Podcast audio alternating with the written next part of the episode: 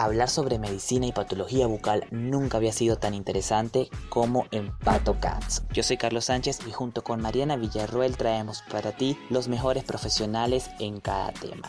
Porque conversar sobre estos temas nunca había tenido tanta relevancia, profesionalismo y academia como ahora. Hola, bienvenidos a nuestro nuevo episodio de Pato Cast. Aquí estamos Carlos Sánchez y yo, Mariana Villarruel, en este nuevo episodio. El día de hoy eh, vamos a hablar de un tema muy de medicina bucal, que es el síndrome de boca ardiente o el síndrome de boca urente. Además con un invitado de lujo, un invitado especialísimo, que es nuestro gran David Ojeda. David fue mi estudiante en la Universidad Santa María de pregrado y después estudió sus posgrados en Colombia y después en los Estados Unidos y ahora está en los Estados Unidos ejerciendo como médico bucal. Es un gran orgullo venezolano realmente. Bueno, y volviendo a nuestro tema, que es el síndrome de ardor bucal, yo creo que es una de las cosas de, más reto que hay en la medicina bucal el manejo de estos pacientes. Yo creo que tanto el diagnóstico como el tratamiento son complicados. El síndrome de boca ardiente por primera vez se menciona en los años 1800. En 1803 Portal habla de una persona que tiene un ardor crónico en lengua sin ningún cambio en la mucosa. Em, es bien interesante todos los tratamientos desde los 1800 hasta ahorita que se han hecho para el síndrome de boca ardiente. No sé si sabían que, por ejemplo, se ha usado eh, tratamientos eh, como la hipnosis para tratar de modificar el ardor bucal. También se ha utilizado belladona, valeriana, algunos tópicos como por ejemplo mentol, nitrato de plata, glicerina y hasta cocaína se ha indicado eh, en la lengua hace muchos años, pero interesantísimo y además, bueno, por supuesto, de esas cosas que pasan en la medicina, se ha utilizado la cauterización eléctrica, química con ácido tricloracético y con calor. Se quemaba el dorso de la lengua de la gente para que no le ardiera más. Imagínense ustedes.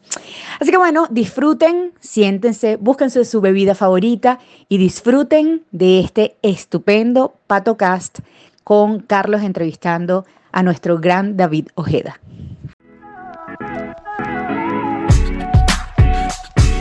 Hola a todos, bienvenidos a este episodio de PatoCast. Hoy tenemos con nosotros a David Ojeda. Él es egresado de la Universidad Santa María en Venezuela con estudios impresionantes a nivel internacional. Hoy día se encuentra en San Antonio, Texas. Actualmente es académico allí, médico bucal. Bienvenido, David. Gracias por aceptar esta invitación el día de hoy. Muchas gracias, eh, Carlos y Mariana, por invitarme a su espacio PatoCast. Estoy muy feliz de poder compartir un poquito de lo que sé con ustedes. El placer es nuestro. Cuéntenos, David, ¿qué lo inspiró a estudiar odontología? Oye, la verdad que no me acuerdo muy bien. Este, mm, sé que estaba en el colegio, la verdad estaba bastante indeciso, soy una persona muy extrovertida, todo el mundo siempre pensó que, que iba a ser comunicador social, cantante, animador de, de televisión, algo así, pero tenía un par de tías que eran dentistas, que eran odontólogos, como decimos en Venezuela, y siempre me gustó mucho ayudar a otro y me gustó mucho como la seriedad de la profesión y creo que fue algo más de tirarle a intentar a ver qué pasa y pues salió bien, creo. Muy bien, porque mira dónde estás hoy día. Para usted, ¿qué significa ser médico bucal? Mira, ser médico bucal ha sido mi mayor pasión y descubrí mi pasión por la medicina bucal muy rápido en la carrera. Recuerdo perfecto en primer año cuando vi la primera histología, fue una cosa que me cautivó, los colores, la forma, el, el entender la patología desde el punto de vista celular y molecular fue algo que me, que me llamó la atención y rápidamente me di cuenta que yo era distinto. Yo me enfocaba siempre más en entender cómo funcionaban las enfermedades en vez de intentar curarlas. La verdad, eh, mi, mi, mi, paso por, las, por, por la escuela dental fue con muchos sub y bajas porque simplemente nunca me gustó la odontología y lo digo y la gente se ríe y no lo entiende, pero nunca tuve ninguna pasión ni ningún, um, sí, ni ningún interés en poner resinas, ni en hacer coronas, ni nada de eso. La verdad es que siempre me gustó mucho más la parte médica y me gustó como lo que era más complicado, lo que requería como pensar más. ¿Quién le dio patología en pregrado? Mucha gente, este, la doctora Mariana Villarroel, me dio clases Irene Tamí, me dio clases eh, Janet López, me dio clase Elisa, me dio clases Alvin. Eh, en la Santa María teníamos un programa de medicina y patología bucal bastante fuerte y yo me di cuenta de eso cuando me fui del país para Colombia, que empezamos a comparar currículums con la gente de Colombia, con la gente de mm, Costa Rica, la gente de Perú y Ecuador y la verdad en Venezuela invertimos bastante tiempo en estudiar la patología. Sí, eh, en nuestro país definitivamente salimos muy, muy, muy bien preparados en el área de medicina bucal y en el área de odontología. Tenemos muy, muy, muy buenos profesionales allí y eso debemos agradecerlo siempre porque fuera del país eh, dejamos nuestra carrera en alto. Bien, David, hoy estamos aquí para hablar sobre el síndrome de boca ardiente. Que, ¿Cómo quiere empezar esta cápsula? Para hacerla más amena, para que nuestros espectadores puedan entender este síndrome, que créeme, es muy poco diagnosticado porque mm, se sabe muy poco de él. Ya sé, bueno, este, mi primer encuentro con el síndrome de boca ardiente, la verdad, fue en Venezuela. Cuando yo volví de Colombia, abrí mi práctica privada y empecé a, trabajar. Y mis amigos siempre supieron que me, que, me gustaba mucho la, la, medicina bucal y la patología. Y recuerdo dos pacientes que llegaron a mi consulta. Uno era una señora de 92 años, que era la abuelita de un amigo, reportando sensación de ardor en la boca. Y el otro era también la mamá de un amigo. Esta señora era mucho más joven y también reportaba la misma sintomatología. Yo había escuchado el nombre aquí y allá, pero nunca había dedicado mucho tiempo a entender de qué se trataba. Y luego de que vi esos dos pacientes y realmente sentí que no pude hacer mucho por ninguna de ellas, fue que me interesé un poquito más en el tema. Eh, eh, aprendí mucho más cuando me mudé a los Estados Unidos, ya que aquí es una patología mucho más entendida y mucho más estudiada y estuve expuesto a ver muchos más pacientes. El síndrome de boca ardiente es básicamente una sensación de ardor en la, en la mucosa bucal en ausencia de alguna patología que sea evidentemente clínica. Eso quiere decir que el paciente te va a decir, me arde la boca, siento sensación de quemazón, y cuando tú abres la boca, pues simplemente no puedes ver nada anormal. Uno de los grandes problemas que tenemos con el síndrome de boca ardiente es que tiene muchas definiciones diferentes. La Organización Mundial de la Salud lo, define de una manera, la Academia Americana de Dolor Orofacial de otra, la Academia Americana de Dolor Craneofacial de otra, la Asociación Internacional para el Estudio de otra manera, y esa es una de las cosas que ha hecho el estudio de este síndrome o condición bastante complicado, pero en pocas palabras, es una condición dolorosa de la cavidad bucal que se caracteriza por sensación de ardor. Ahora bien, como el nombre lo dice, esto es un síndrome y un síndrome implica que no son solo síntomas, son un conjunto de síntomas que ocurren en el mismo tiempo. Los otros síntomas más comunes asociados van a ser esa sensación subjetiva de sequedad o lo que llamamos serostomia o serostomía, y el otro, bastante común, va a ser cambios en el gusto, hipogeusia, ageusia o disgeusia. ¿Ok? Entonces es importante entender que va a ser una sensación de ardor, que ese es el síntoma más característico, pero que va a estar asociado a otros, como la sensación subjetiva de sequedad y los cambios en el, en el, en el gusto. Perfecto. Tengo un paciente que me dice, doctor, tengo sequedad bucal, pero me empezó a arder la boca hace tres días. ¿Qué puedo pensar que es? ¿Síndrome de boca ardiente? Mira, el síndrome de boca ardiente es un diagnóstico de exclusión, lo que quiere decir que tienes que descartar muchas otras condiciones que también se pueden presentar con sensación de ardor en la boca. Por ejemplo, tenemos el síndrome de boca ardiente primario en la clasificación, que también es conocido como síndrome de boca ardiente esencial o idiopático, donde el paciente va a tener sensación de ardor sin ninguna otra explicación. Cuando tú abres esa boca, esa boca luce bella, rosada, lisa, brillante, lubricada, perfecto. Y tenemos otros pacientes que te dicen, tengo sensación de ardor y la boca también luce sana y normal, pero médicamente el paciente va a tener otras condiciones sistémicas como diabetes, hipotiroidismo, el paciente puede tener hipertensión y puede estar tomando captopril, enalapril, lisinopril, que han sido medicaciones que han sido asociadas a sensación de ardor en la boca, el paciente puede tener eh, candidiasis y a lo mejor no tiene una una lesión súper obvia, pero uno de los síntomas más comunes de la candidiasis va a ser la sensación de ardor o el paciente puede tener anemia, puede tener eh, deficiencias vitamínicas y de minerales y eso es lo que se conoce como el síndrome de boca ardiente secundario. Entonces, cuando a ti te llega un paciente y te está reportando el síndrome de boca ardiente, tienes que en realidad pasar bastante tiempo haciendo preguntas para intentar descifrar qué es lo que está pasando, porque como clínicamente no vas a ser capaz de ver mucho,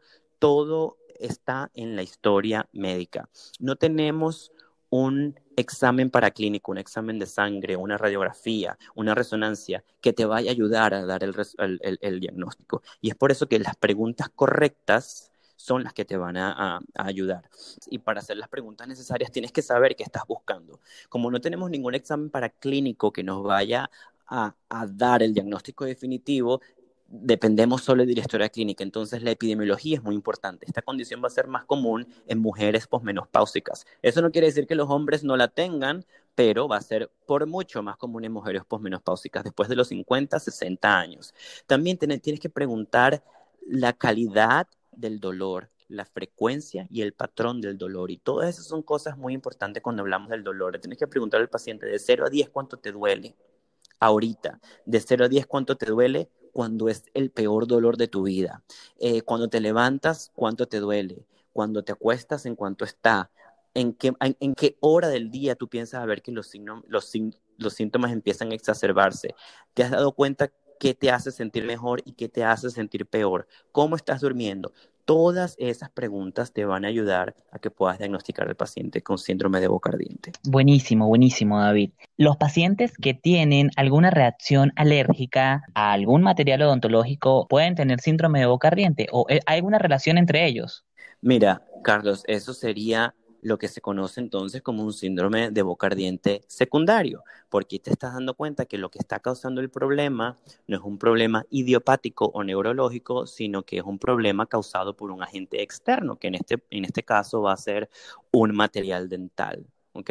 Entonces eso sería simplemente una reacción de hipersensibilidad que si tú remueves el material dental, el paciente debería resolver los síntomas. Su etiología es desconocida, pero háblanos un poco sobre las teorías que se manejan del síndrome de boca ardiente. Mira, hay, hay, hay muchas teorías. Como bien lo dijiste, sí, la, la, etiología de esta condición es desconocida, pero han habido muchas teorías. Hay gente que, gente, me refiero a científicos, que creen que esto es un problema hormonal, ya que se ve más común en mujeres eh, posmenopáusicas. Hay gente que cree que es un problema simplemente de irritación de los nervios de, la boca, de la lengua, mayormente, porque se ve mucho que los pacientes tienen hábitos parafuncionales. Eh, también se ve en pacientes que tienen la boca seca. Entonces, la fricción de la lengua en contra de los dientes y la comida puede irritar los nervios. Hay gente que cree que esto es un dolor meramente neuropático porque responde a medicaciones que actúan en el sistema nervioso central.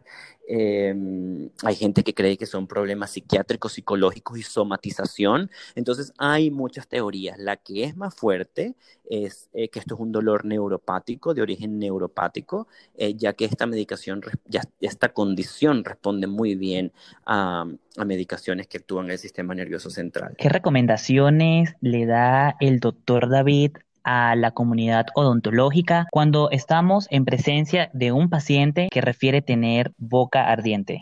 Mira, lo más importante de todo, como dije, es hacer las preguntas correctas en la historia médica. Todos los pacientes que lleguen con dolor nos tenemos que enfocar bastante en la caracterización del dolor. De 0 a 1, ¿cuánto te duele? Cuál es el patrón cuando te despiertas y cuando te acuestas, qué te hace sentir mejor y qué te hace sentir peor. Las preguntas claves para diagnosticar un paciente con síndrome de boca ardiente son, típicamente el paciente se despierta sin dolor, ¿ok? Y hacen cualquier actividad, cepillarse los dientes o desayunar, y eso es lo que desencadena los síntomas. Los síntomas empiezan a incrementar a lo largo del día y empiezan como un 2, un 3, un 4 sobre 10, y cuando son las 8 o 9 de la noche, estos pacientes están en 8, 9 sobre 10. Es un dolor bastante intenso que los pacientes descubren como si te aplastaran una cuchara caliente en la lengua. Es un dolor que los hace llorar, es un dolor que los limita de dormir y que, les limita a hacer las funciones normales de la vida. Otro consejo que le doy a las personas que están intentando diagnosticar a un paciente con síndrome de boca ardiente, considera la epidemiología, cuántos años tiene el paciente, qué sexo tiene el paciente y cuáles son las, comorbilidades que ese paciente puede tener. Ah, eh, valora la boca en general, si el paciente está realmente seco, entonces enfócate en, que el paciente eh, tenga la boca más hidratada, pide unos exámenes de sangre para ver si el paciente tiene diabetes, hipotiroidismo, anemia, deficiencias vitamínicas. Todas esas son las cosas que tú tienes que empezar a descartar antes de poder llamar a un paciente con síndrome de boca ardiente. ¿Qué tratamiento? ¿Qué tratamiento existe hoy día para estos pacientes? Mira, tratamientos hay varios y van desde benzodiazepinas hasta eh, aparatos que te pones en la boca y eh, cosas eh, hierbas y cosas así. Yo te voy a decir el protocolo que yo uso. Eh, realmente en cada paciente vas a ver cosas distintas y siempre me enfoco mucho en que el paciente mantenga la boca bien hidratada y humectada. Eso es una cosa que casi nunca le prestamos atención y realmente hace la diferencia. Em, otra cosa que hago eh, y todo lo que te estoy diciendo está basado y soportado por la evidencia científica, yo prescribo una medicación que se llama ácido alfa lipoico. Y esta es mi favorita porque no necesita récipe médico, es súper barato y es un antioxidante que los pacientes pueden encontrar en cualquier farmacia o en cualquier tienda de estas donde venden cosas naturales. Entonces, el ácido alfa lipoico viene en cápsulas de 200 miligramos que el paciente tiene que tomar una cápsula tres veces al día para un total de 600 miligramos. Algunos pacientes me han dicho que ellos ven más beneficio cuando se toman una sola cápsula de 600 miligramos al día y eso funciona bien para ellos. Entonces lo que yo hago es que yo empiezo a escalar poquito a poquito, como en esta escalera que yo mismo me he creado para tratar a los pacientes. Siempre me aseguro de que tengan la boca humectada, luego intento con el ácido alfa lipoico, el cual tienen que tomar por lo menos por seis semanas consecutivamente para empezar a ver efectos. Luego me gusta fabricar como estos férulas que hacemos para los pacientes con blanqueamiento. Tomo impresiones en el maxilar inferior y hago esa férula cubriendo solo los dientes, no, no, las extiendo mucho. Y eso sirve como biofeedback. Eso lo que quiere decir es que la lengua, si realmente tiene hábitos parafuncionales o la lengua está como que hiperactiva, lo que hace es que la lengua cada vez que sienta ese material liso y suave, en la boca, se retraigan, porque la lengua como que va, toca y vuelve para atrás. ¿Por qué mi lengua está constantemente tocando mis dientes? Porque esa fricción constante de la lengua con los dientes irritan los nervios. Em, la evidencia ha mostrado que la gabapentina en conjunto con el ácido alfa-lipoico tiene muy buenos resultados. Otro, eh, mi tercera línea de, tratamiento sería el clonazepam, que es una benzodiazepina.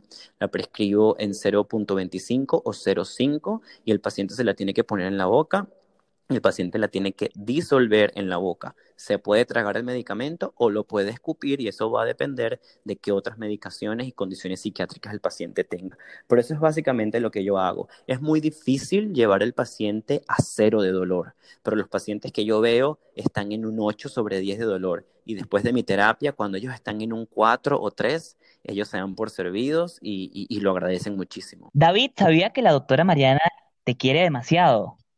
Me gusta saber que es recíproco. Ella es una persona que yo quiero mucho y que admiro mucho. Mi primer encuentro con la medicina vocal definitivamente fue con ella. Te voy a hacer unas preguntas y usted va a elegir cuál prefiere, Magallanes o Leones del Caracas. Leones del Caracas porque soy de Caracas. Javeriana o la Universidad de San Antonio. Ay, te diría que la Universidad de San Antonio, Texas, es donde estoy ahorita. ¿Por qué? Bueno, yo creo que de, cada institución uno, uno se queda con algo diferente. Este ha sido un lugar que me ha dado muchas oportunidades, es un lugar donde he crecido profesionalmente muchísimo, es un lugar en el cual yo enseño y tengo mis propios pacientes en vez de ser yo el que aprende. Aunque aprendo cada día, pero aprendo de una manera diferente, aprendo de las interacciones con mis colegas, con mis pacientes y con mis estudiantes. Eh, me encantó la Javeriana, fueron dos años de mi vida en el que aprendí un montón, pero aprendí muchísimo de cirugía y aquí definitivamente me dedico más a la medicina vocal, que fue siempre mi verdadera pasión. Del 1 al 10, ¿cuánto amas la arepa? 11. 11. Eso es más venezolanísimo que cualquier cosa, sé. David, muchísimas gracias gracias por esta entrega del día de hoy, un contenido valioso y es muy interesante cómo este síndrome puede venir asociado de otras alteraciones sistémicas. Muchas veces lo damos por alto o no lo diagnosticamos correctamente, así que es importante instruirnos para poder brindarle una calidad de vida a los pacientes, que es lo más importante. Así es, Carlos. La verdad, tenemos una responsabilidad grandísima con los pacientes, yo creo que tenemos que entender nosotros como odontólogos, como dentistas, el impacto que tenemos en, en, la salud sistémica del paciente es más grande del que muchos podemos imaginar y es muy satisfactorio poder, poder darle, darle al paciente un diagnóstico y un tratamiento que realmente cambia, cambia sus vidas, es algo que ellos valoran y es algo que cuando ves que tú eres capaz de hacer eso, en verdad más nunca, más nunca se te olvida. Gracias por estar el día de hoy con nosotros. Gracias, Carlos, a ti por el espacio, por invitarme y por este trabajo que están haciendo de masificar la medicina y la patología y ojalá tengas muchísimos seguidores y muchísimos oyentes para que, para que aprendan y estoy a la orden si quieren hablar de alguna otra cosa, con mucho gusto. Espectacular esta entrevista. Ahora hay un panorama mucho más claro del síndrome de boca ardiente, del síndrome de ardor bucal o boca urente. Y gracias a David y a Carlos, pues tenemos información muy actualizada sobre este tema. Saludos a todos y muchísimas gracias por siempre escucharnos. Gracias por escuchar Pato Cas.